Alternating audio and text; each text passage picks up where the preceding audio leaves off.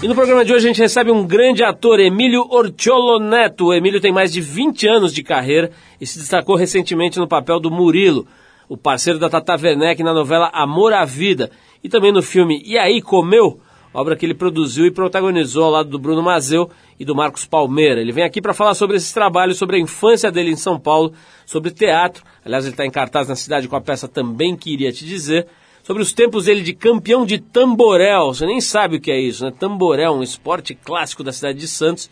E mais um monte de coisa legal nesse papo com o Emílio Orciolo Neto, hoje aqui no Trip FM. E a gente abre o programa com o Paul McCartney, a faixa New, música que dá nome ao disco mais novo dele, lançado em outubro do ano passado. A gente vai então com o Paul McCartney na volta, Emílio Orciolo Neto, Orciolo, como ele gosta de falar, aqui no Trip FM. Don't look at me, it's way too soon to see what's gonna be.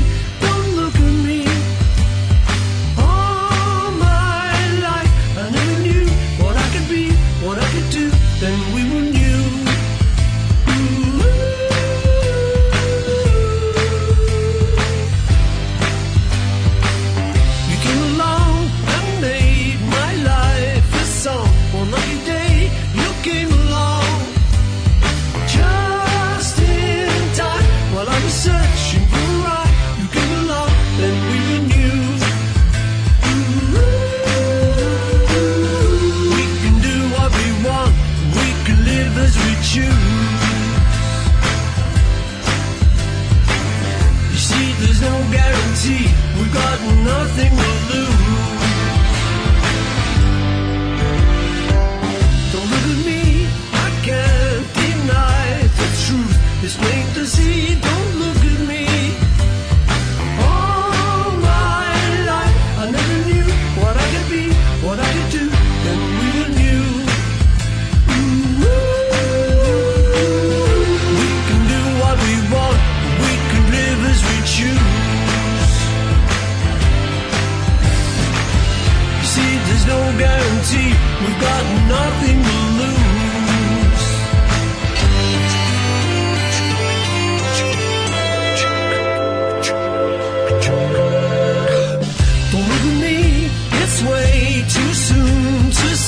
what's gonna be. Don't look at me. All my life, I never knew what I could be, what I could do. When we were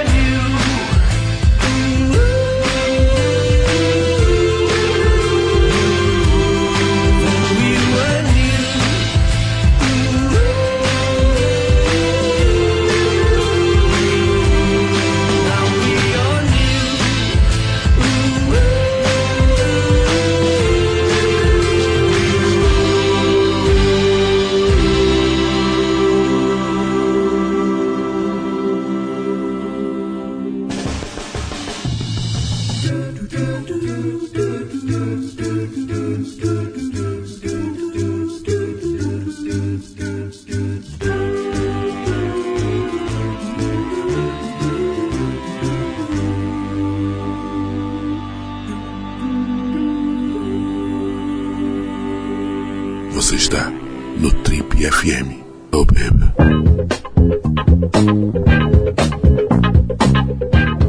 Esse jovem se dedica às artes cênicas há 25 anos e no seu currículo tem nada menos do que 12 novelas, 6 longas e 14 peças de teatro. Paulistano, a paixão da, pela atuação bateu cedo, aos 15 anos. Ele passou pelo teatro amador, fez curso profissionalizante aos 18, em 1993, ele entrou na famosa EAD, a Escola de Artes Dramática, Dramáticas da USP. Estreou na televisão poucos anos depois, em 96, já com a responsabilidade de contracenar com um dos maiores atores brasileiros de todos os tempos, Raul Cortez, naquela épica, histórica novela O Rei do Gado.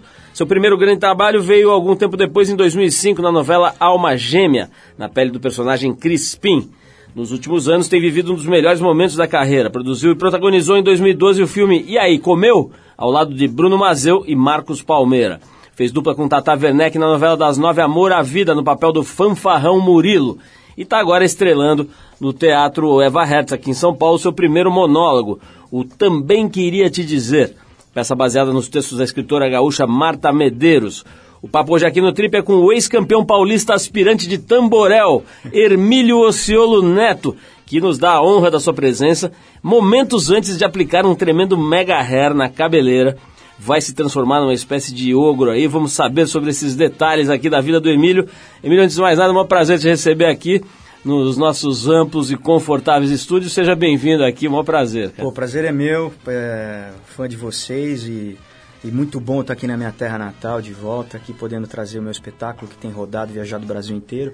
E é bom estar na casa de mamãe, na casa de papai, passear no Ibirapuera Agora, e fazer teatro aqui em São Paulo, que é um tesão. Né? Agora, você já chegou aqui serrando o dente, né, cara? Fala um pouco sobre isso, você estava me mostrando o dente da frente. Tá é. como se tivesse quebrado, assim, uma chanfrada boa, né? É. Pegou um pedaço. O que, que você fez aí, cara? É, cara, eu serrei o dente pro, pro, pro... Eu tô fazendo muita coisa, assim. Graças a Deus, assim que acabou a novela Amor à Vida, Uh, eu emendei, uh, fiz uh, algumas cidades do espetáculo que eu estou fazendo, também queria te dizer, que é um texto da Marta Medeiros, um monólogo incrível que eu estou fazendo aqui no Teatro Eva Hertz, em São Paulo. E paralelo a isso, eu estou produzindo e atuando também no, nesse longa-metragem que se chama Por Trás do Céu. E é, um, é um, uma fábula sertaneja. Os protagonistas sou eu e Natália Dil. A, a gente vive um casal, eu sou Edivaldo, ela é parecida, que quer conhecer, quer saber o que é que tem por trás do céu. O filme se chama Por Trás do Céu. Então ela quer levantar esse foguete e o meu personagem Edivaldo é um cara que vive num lajedo, que corta palma, que vive para ela e que é apaixonado por ela, mas é um cara quase um eremita. E, e aí a gente tem que é, aproximá-lo né, mais dessa figura é, é, é hermética, diferente, onírica e, e, e quase um, um, um, bonequinho de uma fábula, sabe? Como é que foi quando você chegou no dentista e falou que você queria serrar o dente? O cara não estranhou? O cara falou, é, o cara ele tá acostumado, sabe o Bibancos? Sim. O Bibancos tá acostumado a lidar com o ator, né? Então ele tá falando, ah, vocês são malucos. Mandou ver a serrinha. Vambora, vamos fazer. Emílio, explica para quem não sabe aqui do que se trata o tal do tamborel, né? Que não é exatamente um esporte mais difundido do Brasil, né? É verdade. O tamborel, meu, o tamborel é, é, é, uma das coisas que eu fico até, pô, eu moro no Rio de Janeiro e, e, e eu adoraria que tivesse tamborel lá, né? É o esporte que eu comecei a jogar aqui em São Paulo, no IP Clube. Uh, e, e, porra, eu adoro, adoro esse esporte, mas é um esporte que tem em, em, alguns clubes aqui em São Paulo só e muito forte em Santos. O pessoal joga na praia. É, dois italianos trouxeram esse esse esporte aqui para o Brasil, né? Se radicou na cidade de Santos, depois veio para cá. É, pô, é um tambor, você joga em dupla, é, é, de madeira, né? Com bolinha de tênis, a quadra um pouquinho um maior. corinho, né? Não, não é de couro, é madeira, madeira mesmo, madeirite. Todo de madeira? De madeira, é. E a bolinha de tênis? A bolinha de tênis e, e, em dupla você joga, eu, eu sou frentista, o meu pai é fundista. É, então quando a gente ganhou o campeonato paulista de aspirantes, meu pai, papai era, é, era fundista e tal. É fundista. Hoje em dia tá com o joelho um pouquinho fudido, não pode jogar e eu também tô ficando, mas por enquanto ainda dá para jogar para bater uma bolinha de tamborel, sim. Emílio, é, vamos falar um pouquinho do teu começo aí, cara. Esse negócio da, da universidade é importantíssimo, né? Você, você estudou aqui na ECA. Uhum. Agora, eu tô vendo aqui que você fez outras coisas, inclusive, paralelamente, você fez um curso de administração na Unip, fiz, né? Fiz, fiz, fiz. E, e trabalhou numa loja de departamentos, Trabalhei né? no Mapping, cara. Como é que foi essa história, cara? Chegou lá no Mapping e pediu emprego ali? Não, é, é eu, eu fazia teatro, fiz teatro amador, né, o velho bom teatro amador aqui em São Paulo, no IP Clube. Tinha um festival que chamava Fetamink, é um festival entre clubes, né? Tinha o Cláudio Fontana, que é outro ator incrível, começou ali também, o Caco Ciocler, uma moçada, Heitor Godfus, um pessoal de teatro que está aí hoje arrebentando, começou nesse teatro amador. É, é dali, cara, é, dali eu, eu, eu, acabei entrando na, na, na escola da dramática. Paralelo a isso, meu pai me enchia o saco e falava, caralho, porra, filho, você tem que. Teatro, ator não é profissão. Aquela, aquela visão antiquada e errada, né? De, de, de, de que. É, por uma preocupação, eu acho que. Hoje em dia, não, acho que não existe mais isso. Hoje em dia todo mundo quer ser artista. Então eu tive que quebrá-los, assim, e aos poucos, né? Então meu pai queria que eu fizesse administração de empresas, fiz quatro anos, me formei na Unip. E fazia faculdade de manhã na Unip e à noite, às seis da tarde, eu ia para a EAD e fazia das seis às onze e meia da noite. E o mapping? O mapping de tarde, trabalhava das duas às cinco. O dia inteiro Era na o correria. dia inteiro, mas aí eu fui demitido do MAP. porque Você não, não, porque não era bom não, Foi cara. pego na sessão de lingerie Ah, catando a balconista. Não, cara, não foi nada disso. Foi, foi incompetência mesmo, cara. Foi porque não, tá, pô, não me interessava, não, não- Trabalhava na Rádio Loja Mapping. Alô, ouvintes! Alô, ouvintes! Você que está passando aí na, no departamento de eletroeletrônicos, vamos lá! Comprem uma oferta super especial! Enfim, eh, eu ia, mas eu não tava nem aí. Tipo, tinha que escrever uns textos ali, que eu também não... Tava cansado, tava com sono, pensando no texto que eu tinha que decorar para ir pra... Aí não, não rolou. Aí eu, eu dou graças a Deus de ter, mandado, de ter sido mandado embora do MAP.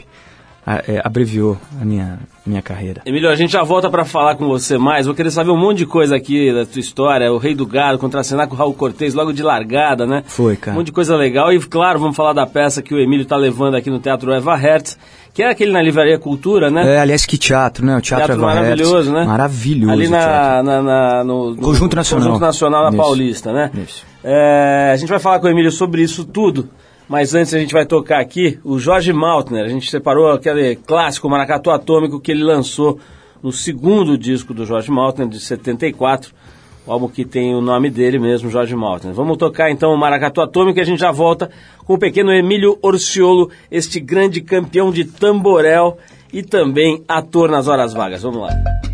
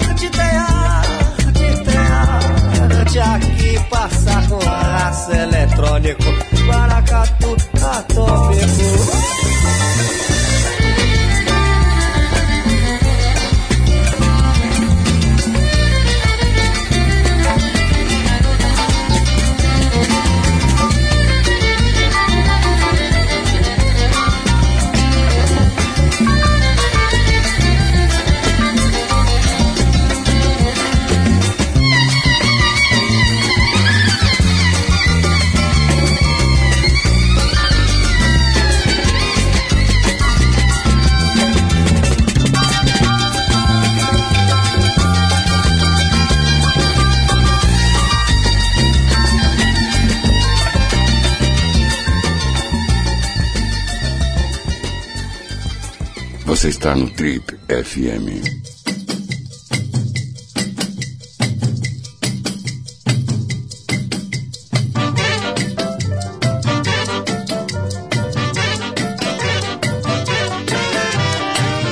Legal, pessoal, estamos de volta. Esse é o programa de rádio da revista Trip. Hoje recebendo o grande Emílio Orciolo Neto. Orciolo seria o certo, né, Emílio? Como é que é a pronúncia aqui? Orciolo, Orciolo, caspita. Parmeira, avanti palestra.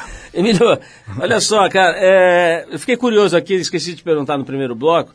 É, o quanto o curso de administração uh, te ajuda ou não ajuda? Foi um negócio que você acha que perdeu tempo? Como é que é? Cara, honestamente, não me ajuda em nada.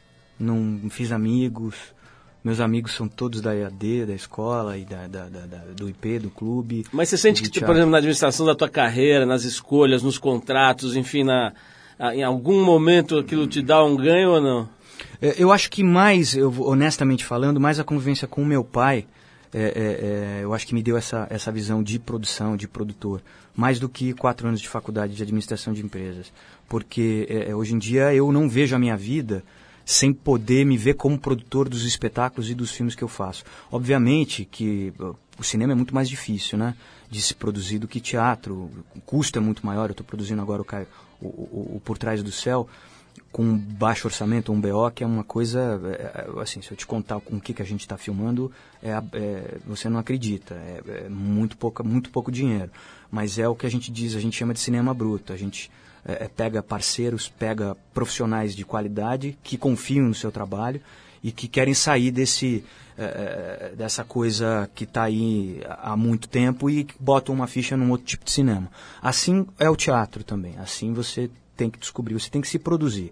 Eu acho que o artista, quando ele toma as rédeas da sua profissão, ele pode escolher o que fazer. Na televisão, nem sempre, aliás, na maioria das vezes, você não escolhe o que você vai fazer você está à disposição, é, é, então te chamam e tal. Eu, eu sou contratado da TV Globo, a, adoro ser contratado da casa, é, é, é e obviamente eles chamam para alguns personagens, mas nem sempre são os personagens que eu gostaria de fazer. Mas você está à disposição e você tem que fazer. É, mas no teatro ninguém te corta, ninguém te dita, ninguém te. Lá é o teu espaço. E ali eu me produzo e, e, e essa produção essa visão mais ampla da profissão, de produção, de, até mesmo de direção, de atuação, com a maturidade, com os anos, são 25 anos de carreira, você vai é, observando também os grandes atores, o Raul, como o Paulão, uh, e os grandes profissionais, gente aí que está aí há muito tempo, né? Quem seria o Paulão? O Paulo Angular, que se foi, o próprio Wilker, o Otton Bastos. Você uh, contracenou com todos eles? Eu contracenei com todos eles. Eu tive a oportunidade de trabalhar com esses caras todos, com o Fagundão, que a gente estava falando, né? O Fagundes, é, é, esses caras são, são espelhos, de, são, para mim um, são referências, assim. Emílio, eu sei que é difícil perguntar isso e tal, mas qual desses caras que é o mais louco, assim, o mais incrível, que você fica na frente do cara, você fica chocado com a, o dom do cara? Cara, o Fagundes é impressionante. É? É, esse cara é foda. Esse cara realmente... Ele, Baixa o sangue. É, ele, ele, é, ele, é, ele é muito bom. Tem aquele negócio que ele decora as coisas é, só de não, olhar. Não, não, né? não, o cara, o cara é, é, é realmente ele, ele é do ramo. Ele é aquele cara que você você vê, você entra no set com ele, ele sabe o teu texto. É, tipo faixa é, preta é, quinto cara, dan. Faixa preta quinto dan. O cara sabe tudo. O Raul era assim também. Raul Como é que foi essa, essa experiência? Você estava na faculdade ainda, de repente é escalado para o Rei do Gado, foi uma novela muito importante. Foi, né? foi uma novela do Benedito Rui Barbosa, um épico, né? Dos Berdinazzi e os e os Medzenga. E eu estava na EAD, estava na escola, me chamaram para fazer Luiz Fernando Carvalho, que é um autor que vai buscar os atores novos na escola de teatro e não na praia. É, é, e, e, aí ele, é, ele foi lá na IAD junto com o Emílio de Biasi, que é um outro grande diretor, que eu tenho o maior carinho e respeito. Fizeram um teste com muitos atores, eu fui escolhido e fui viajar para Itália para gravar O Rei do Gado com o Raul, que, poxa, na época era um dos maiores atores, né? Ainda é até hoje, né? Tá aí o trabalho dele o, o, trabalho fica, né? A gente se vai, os atores a, a ficam, mas a sua obra permanece. E, e foi muito intimidante, assim, intimidatório chegar de largada num dos primeiros trabalhos da vida e encarar um cara do, do, da estatura do Raul? Cara, eu sempre fui muito petulante, assim. Eu, então eu não. Eu quero meu espaço, cara. Então eu vim aqui para trabalhar, assim como ele está ali trabalhando, eu também estou fazendo o meu. Se eu fosse pensar que ele era o Raul Cortez, ou se eu for pensar que o cara é o Fagundes, se eu for pensar que a, você não faz. Você vem, obviamente, e joga de igual para igual. Obviamente, nunca é de igual para igual, porque o cara tem. O cara é um monstro sagrado, o cara conhece, tu tem anos de profissão. E, e- mas você se coloca ali, ou o cara te respeita ou o cara não te respeita. Cabe a você delimitar o seu espaço e, e conquistar o seu espaço. Emílio, vamos falar um pouco de teatro, depois a gente volta para televisão, mas o teatro tem uma importância grande na tua vida. Você está fazendo agora o espetáculo aqui no Eva Hertz, né? esse teatro aqui na Avenida Paulista. É, também queria te dizer o espetáculo. Também queria te dizer que é o texto da Marta Medeiros. Mas vamos falar um pouquinho, a gente está falando de tudo que deu certo, que você já chegou, já fez novela, já fez com o Raul Cortez. Vamos falar de pequenos fracassos da sua carreira, cara? Vambora. Eu estou vendo aqui que teve uma peça chamada Eu Sou Vida e Não Sou Morte. Você chegou, pra encenar, ah, você chegou a encenar para três pessoas no teatro. Foi isso mesmo? É, não foi um. Eu não chamo isso. é, é, eu Sou Vida, Não Sou Morte foi uma peça que a gente fez. Eu, Georgette Fardel, Luciano Bortoluzzi, Cláudia Missura, direção do Marcelo Romagnoli. A gente fez ali no MAN, Museu de Arte Moderna, era um grupinho da escola até da EAD, que a gente fez é, um texto do Corpo Santo, com um autor gaúcho, inclusive, que, que era meio esquizofrênico. E, e aí a gente fez, fazia uma temporada, mas uma temporada não chegou até três pagantes e tal. É, mas é isso, cara. O fracasso te dá vergonha na cara, te dá caráter. E, e- e- e como era também muito início de carreira de todos nós, né? É legal. O que, é... que sente um ator na hora que vê três gatos pingados ali? Você, você muda muito o teu estado de espírito ou você vai pro jogo igual? Olha, eu, eu, diria que se, por exemplo, se hoje, na minha- nesse momento da minha vida, hoje em dia, se eu visse três atu- gatos pingados, eu ficaria triste, mas eu faria o espetáculo do mesmo jeito. Naquela época, eu não fiquei triste, eu fiquei, pô, vamos lá, é isso aí, temos que ir, vamos lá, os caras os caras estão aí. E, e, na verdade, eles pagaram bilhete, né? Eles saíram de casa, então você tem que ter o respeito com o seu público. Indi- é, é, é, obviamente que se tivessem 300, 400, 500 pessoas, melhor. Mas se tem três pagantes, o cara saiu de casa e comprou o seu bilhete para te assistir, respeito é bom e eu gosto. Emílio, a gente vai para outro break de música aqui, mas eu vou querer saber o seguinte, cara, se você se deslumbrou um pouco, porque teve, tem esse negócio de chegar no Projac e contracena com o Raul Cortez, de repente Aham. você tá nas revistas de, de televisão, que tem grande circulação, né, e começam a saber da tua vida, e você tá namorando a fulana, assim, não sei o quê. Enfim, você entra num mundo, queira ou não, das chamadas celebridades, né? Vou querer falar um pouco desse Mas era aspecto. diferente, né? ali naquela época era, era menos agressivo. Hoje É, em e dia acho que tá- até a tua, a é, condução, a tua condução da carreira também leva para uma coisa mais Muito, recolhida, né? totalmente. Mas vamos falar disso já já, cara, em- em- e- porque eu tenho que tocar uma música aqui. Eu tenho não, eu quero tocar uma música pra gente dar um break, que é, a gente separou aqui, depois eu vou tocar uma que você escalou aqui pra nós, que é genial, do Ten Years After. Quem gosta já pode se preparar. Mas antes a gente vai aqui com o cantor norte-americano de rhythm and blues chamado Aloe Black, é isso? Aloe Black. A faixa é bem interessante, vale a pena prestar atenção. O nome é Soldier in the City. Ela foi lançada num disco de nome Lift Your Spirit, de 2013 agora. Pelo que a gente apurou, por enquanto, qualquer coincidência com a faixa O Caminho do Bem do Tim Maia é mera coincidência. Dá uma olhada aí, dá uma ouvida e escreve pra gente contando qual a sua opinião pelo nosso Twitter, TripFM. Vamos então com Aloe Black, com Soldier in the City, e daqui a pouquinho a gente volta com Emílio Orciolo Neto, aqui no Trip FM, o representante da embaixada italiana aqui. Vamos ver se você vai torcer pra Itália na Copa. Vamos lá. Soldier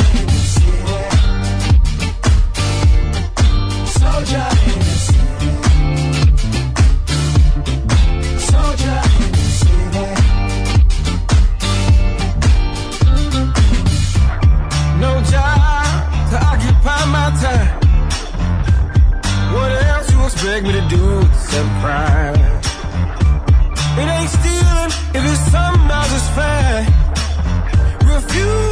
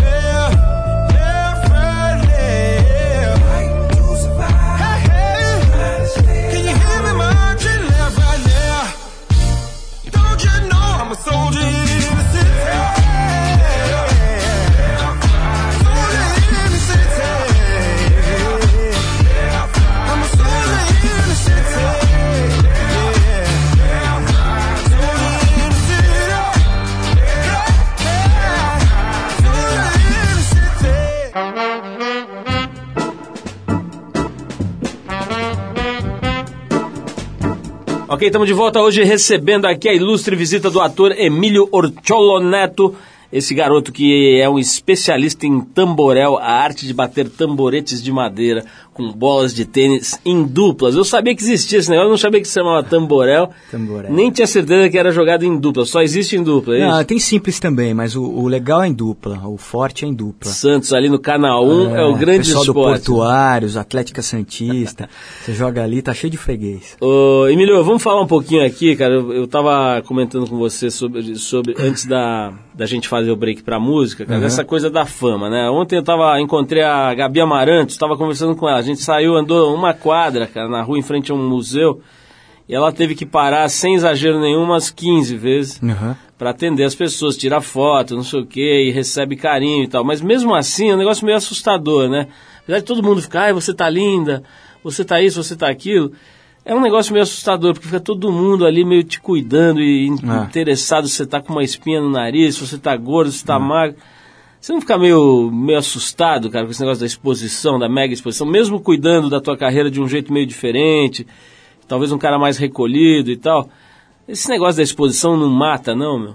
Cara, eu, eu, eu acho o seguinte, é, você tem que muito, tem que ter muito cuidado com isso, né? Porque quando você está fazendo realmente uma novela das oito, é, hoje em dia é, muda muito, porque você tem as mídias sociais, você tem as redes sociais, né? É, onde colocam uma coisa, inventam uma coisa e acaba virando uma verdade absoluta, sem checar. né? Então as pessoas escrevem, ah, o fulano de tal é isso, ou fulana de tal fez aquilo, sem antes checar.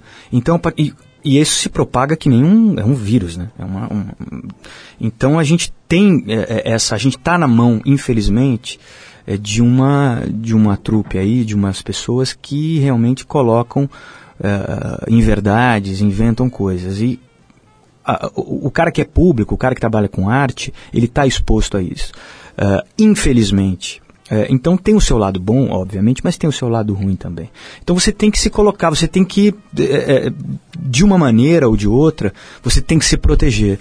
Eu, eu, eu rezo a Deus sempre, é, peço, procuro me expor menos, é, procuro ter a minha intimidade, é, sabe, não colocar coisas que realmente não me interessam, eu não estou afim de, de sair por sair, quando eu não tenho nada para dizer, quando eu não tenho nada para contar, eu não vou, para que, que eu vou dar entrevista, para que, que eu vou fazer isso, para que eu, sabe, eu não, meu, meu tesão é poder falar do meu trabalho, da minha arte, da minha peça de teatro, que eu estou em cartaz aqui em São Paulo, para poder, sabe, é, é, mostrar essa, esse lado meu de trabalho.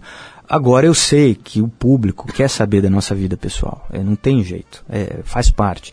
Então é tentar transar esse meio alite, meia mussarela, da melhor maneira possível, sem, sem se machucar.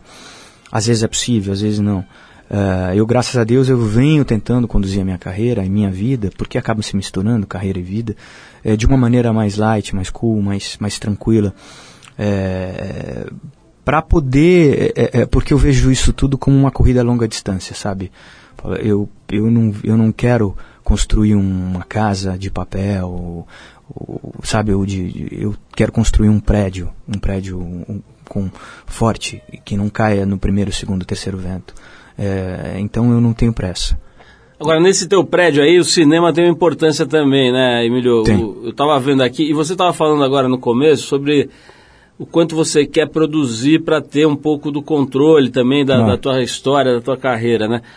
É, eu tô vendo aqui que você fez um, um filme que fez muito sucesso, né? O E aí Comeu. O comeu, comeu, e aí comeu. Né? Que vai virar agora a série. A gente vai fazer a primeira temporada do, do E aí comeu. A gente deve filmar no final do ano e início do ano que vem. Três episódios pro Multishow. Como é que é, cara, produzir um filme desse, né? O que que... Explica para quem não sabe o que que é exatamente produzir.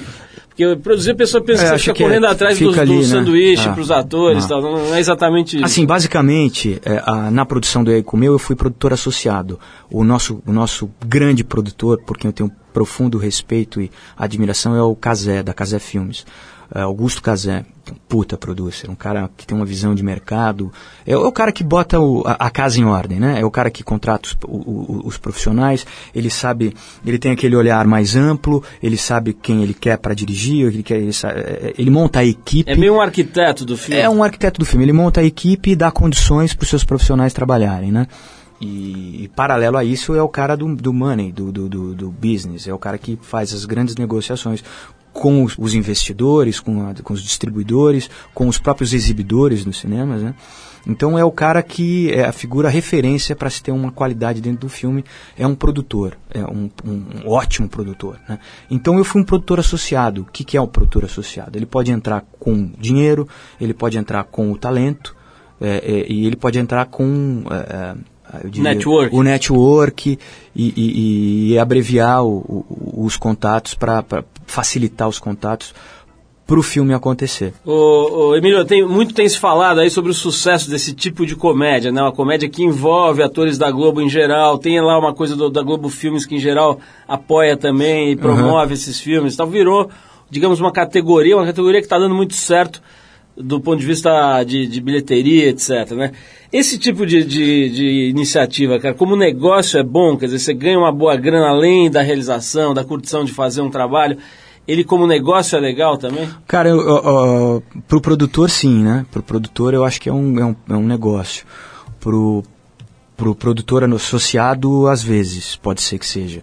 É, mas acima Você de tem uma participação é, menor. É, você tem uma participação menor. Mas é, pro produtor é o que a gente chama que são os filmes de produtor, né? Os filmes do, do- do- dos producers, né? Eles é que tocam. Não são os filmes independentes, onde o diretor e o próprio roteirista tem, tem, tem, tem é, eles podem se colocar de uma maneira mais, mais maior. Só Quem manda é o produtor, né? Então é, é, um, é um puta negócio, é, um- é, um, é, um, é, um, é um business muito interessante para os caras que sabem trabalhar. Agora, é, eu acho que esse tipo de, de filme, as comédias, né, é, e tal, eu acho que tá, tá entrando num, num momento, assim, meio de, é, de, de congestionamento. Saturação. Saturação, né, assim como tudo, né. É, descobriram uma fórmula e fizeram 15 mil iguais, né, é, e estão lançando aí, uns obviamente com qualidade, outros nem tanto e outros não. Mas, é, é, mas é que bom que, que tem que é, a possibilidade, o cinema nacional hoje em dia virou uma, uma, uma grande realidade. Né? Teve uma, uma pesquisa muito interessante que saiu no Globo, dizendo por incrível que pareça, que os filmes de, de, de- o que mais interessa o, o- o público hoje em dia são os filmes de ação. E os filmes de ação são os filmes menos feitos no Brasil, por incrível que pareça.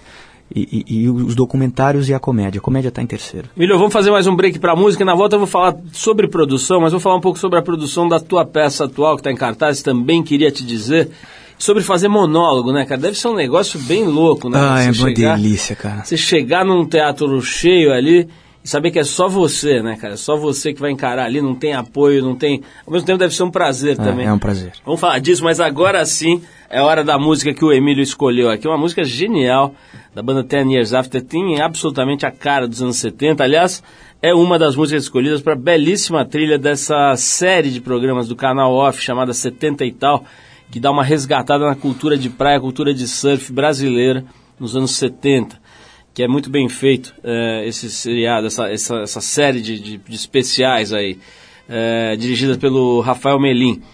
Mas vamos tocar então o Ten Years After com essa belíssima música chamada I'd Love to Change the World. Vamos ouvir, especialmente escolhida aqui pelo Emílio, para embalar esta bela entrevista. A gente já volta para falar com ele sobre teatro. Vamos lá.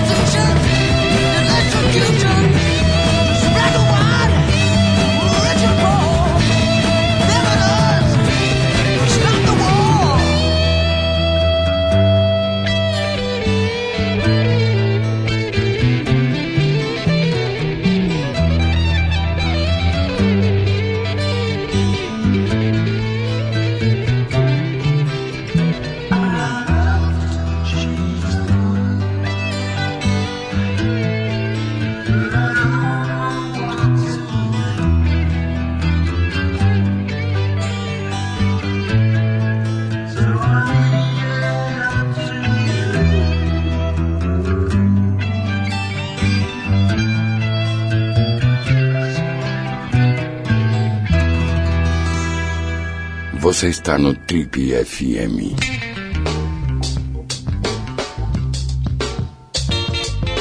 Legal, pessoal, estamos de volta. Esse é o programa de rádio da revista Trip. Hoje recebendo o ator Emílio Orciolo Neto, que está falando sobre muita coisa. Agora a gente vai falar um pouco mais sobre teatro, sobre a peça que ele está encenando nesse momento. Emílio, é, já entendemos que pô, essas comédias estão aí saturando um pouco, mas foram e ainda são para os melhores é, filmes, né? Um, um ótimo negócio. O teatro, cara, a gente vive. Nós estamos há 30 anos entrevistando aqui pessoas e muitos atores, muita, muita gente ligada às artes cênicas.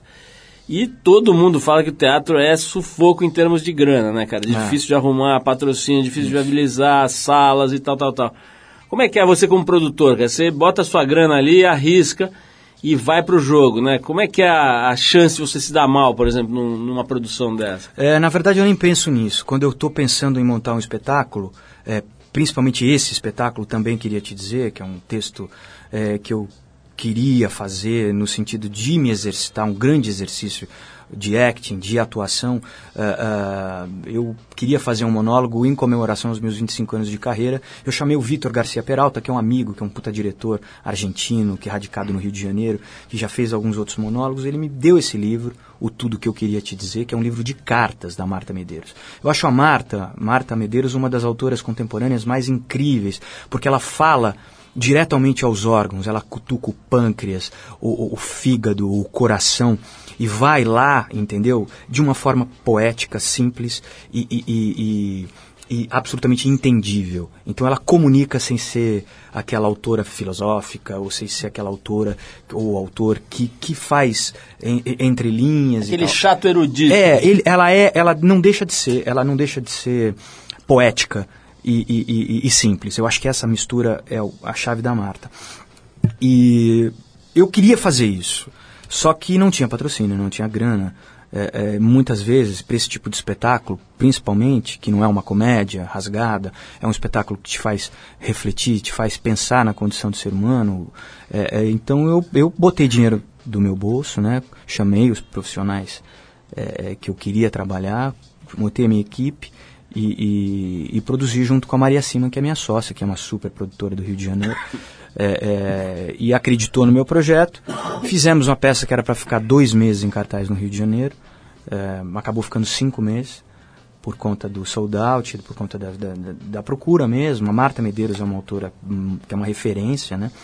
E, e aí começou a dar super certo, começou a rolar, eu comecei a viajar, fiz muito, fiz Sescs no Rio, fiz Teatro Arthur Azevedo, São Luís, fiz Salvador, eh, fiz Juiz de Fora, fiz muitas cidades. E eu queria fazer São Paulo, só que para vir para São Paulo você precisa de patrocínio, né? precisa de uma grana, né? um mínimo para te ter uma segurança, né? E eu, graças a Deus, consegui um patrocínio aqui da, da, da Ortobon e da Porto Seguro que me deram uma, uma, uma, uma, eh, eh, uma retaguarda para poder fazer o, o espetáculo, trazer o espetáculo aqui para São Paulo e viajar mais 10 cidades pelo Brasil. Eh, agora, eh, eh, o teatro, tem muita gente que vive só de teatro, né? Eh, eh, tem gente que vive bem só de teatro e tem gente que nem tanto. É, é, tem muitos grupos aqui em São Paulo interessantíssimos, o Latão, o, o, o pessoal do livro de Jó, eh, o Zé Celso, tem os sátiros que são eh, radicados ali na, na, na, na- na Praça Roosevelt, os parlapatões, são grupos de teatro que vivem de teatro, que fazem, fomentam isso, né? entre tantos outros. É, é possível se viver sim, É, é, mas é difícil, é, tem essa é, dificuldade. Emílio, a gente vê muita entrevista de gente tarimbada, cara, atores de, sei lá, 30, 40 anos de carreira, que falam que às vezes dá aquele famoso branco, né? É, em cena, né? E às vezes quando você está contracenando, o outro te dá uma força, segura a onda, preenche aquele vazio. No monólogo não tem isso, né, cara? Acontece, já aconteceu pra você dar um branco no monólogo? Ah, já, cara, já aconteceu, já aconteceu. É, acho que tava, foi em Campina Grande. É, aí eu voltei e comecei de, de, de novo. É, voltei da onde eu estava, parei e, e acho que o público não percebeu, ou se percebeu. É, Aliviou. aliviou. Mas você está exposto, é, é- é muito. O teatro ele está em movimento, né? Então tudo pode acontecer, ele é vivo.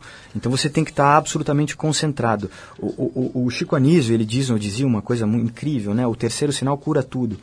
É, então você entra para matar ou para morrer. E- e- e eu espero sair vivo de todas as apresentações.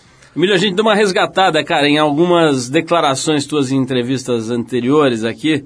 Tem uma que é genial aqui. A primeira eh, que a gente separou é a seguinte. Você falando que você costuma ficar mais bonito quando está trabalhando na novela das oito. Mas depois que a novela acaba, inexplicavelmente você volta ao normal.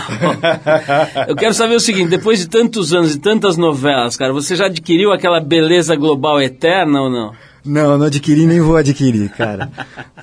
Você tá fazendo novela das oito, você é o mais bonito de todos. Você pode tudo, você não paga no restaurante, você, você- você- o cara te convida para, você tá em todas as festas, todos os, todos os convites chegam na sua casa. Sim. Aí acaba a novela, aí, ué, mas o que, que tá acontecendo, né?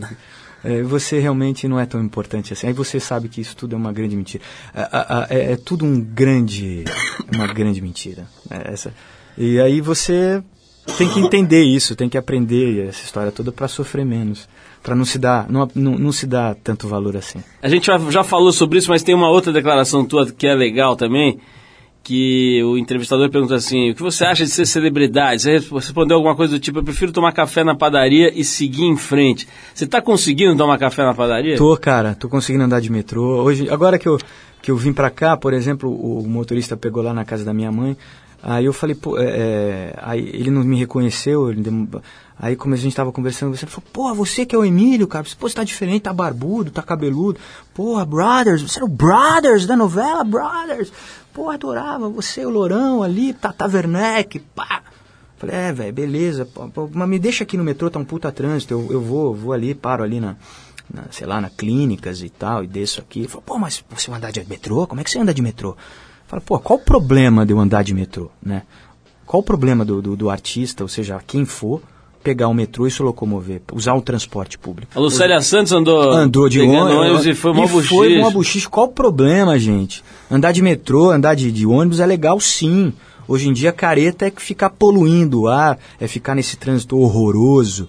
É, então eu tenho mó, entendeu? Eu prefiro sempre, bicho, comigo não tem essa. Pego meu, meu, minha sandália, meu, minha, meu shorts e vou tomar o E a sua cueca vermelha, você Obrigado. pega também, não? Ah, tá aqui comigo, inclusive. tá dizendo aqui, você disse numa das entrevistas que, que você só usa cueca vermelha É. para trabalhar, porque acha que usando uma cor ma- mais forte, a energia, os chakras são estimulados. Tá valendo isso? Tá valendo, tá valendo. Algum tempo vale. O time que tá ganhando não se mexe. Emílio, eu queria agradecer muito a tua presença aqui, cara. Dar mais uma vez um toque para as pessoas que estão ouvindo a gente para ir conferir o monólogo Também Queria Te Dizer, que é baseada nos textos da escritora gaúcha Marta Medeiros. Quer falar mais alguma coisa sobre a peça, Emílio? Cara, a peça é é uma grande celebração ao ofício do, de um artista, de um artista, seja ele músico, ator, artista plástico.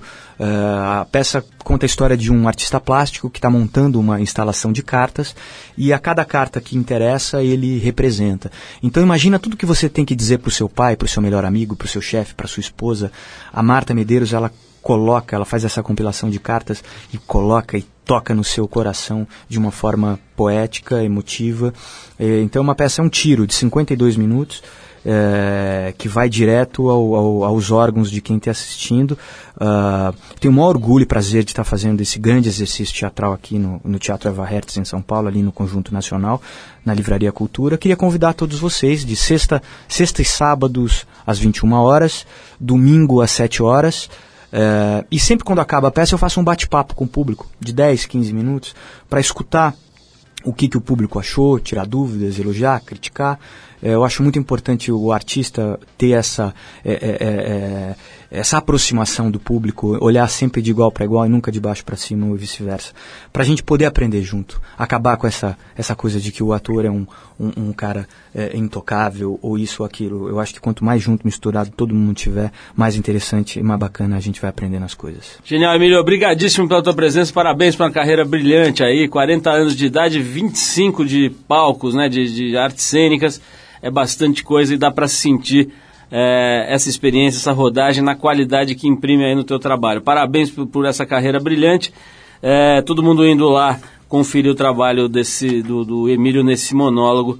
Também queria te dizer lá no Eva Hertz que é curado pelo nosso amigo Dan Stuba, que além de tudo é um excelente radialista, o desgraçado, né? O bicho é bom E o Dan tudo. tá em cartaz também. Ele tá em cartaz. Com a Irene Ravache, Com a né? Irene, eu acho que é no Procopio Ferreira. O espetáculo é uma comédia. Não sei, desculpa, mas. Falaremos dele aqui. É, o Dan tá em cartaz junto com a Irene. Bom, Emílio, a gente vai encerrar esse papo com você, tocando uma- um som aqui, os britânicos do Falls. A faixa é My Number, de um disco chamado Holy Fire, lançado em fevereiro do ano passado. Emílio, obrigado mais uma vez e vamos ver essa banda Falls, My Number. Valeu, cara. Valeu, meu prazer. Abraço Obrigado. pra todo mundo.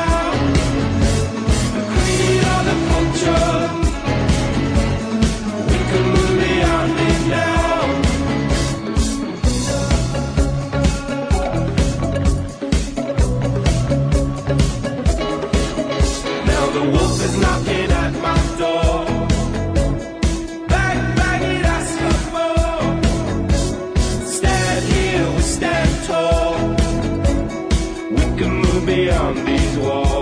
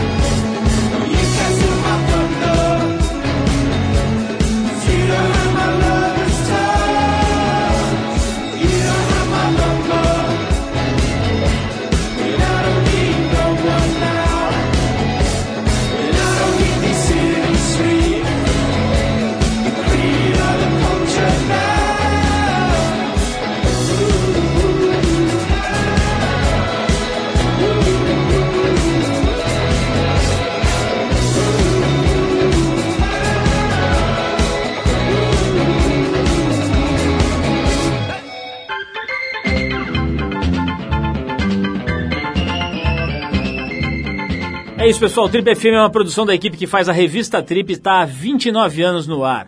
Apresentação Paulo Lima, produção e edição Alexandre Potashev. Para falar com a gente, você pode escrever para rádio@trip.com.br ou então pode nos adicionar no Twitter. A gente está lá no tripfm. Para quem perdeu o programa de hoje, quer escutar de novo ou quer conhecer melhor o nosso trabalho, acesse o trip.com.br. Lá você vai encontrar um arquivo com centenas de entrevistas feitas por aqui nos últimos 13 anos. E você pode baixar essas entrevistas para escutar a hora que quiser e onde quiser. Você também pode acessar esse arquivo pelo aplicativo da Trip para o iPhone. É só procurar lá na Apple Store, que ele é gratuito. Na semana que vem a gente volta nesse mesmo horário com mais um Trip FM. Um abração e até a próxima!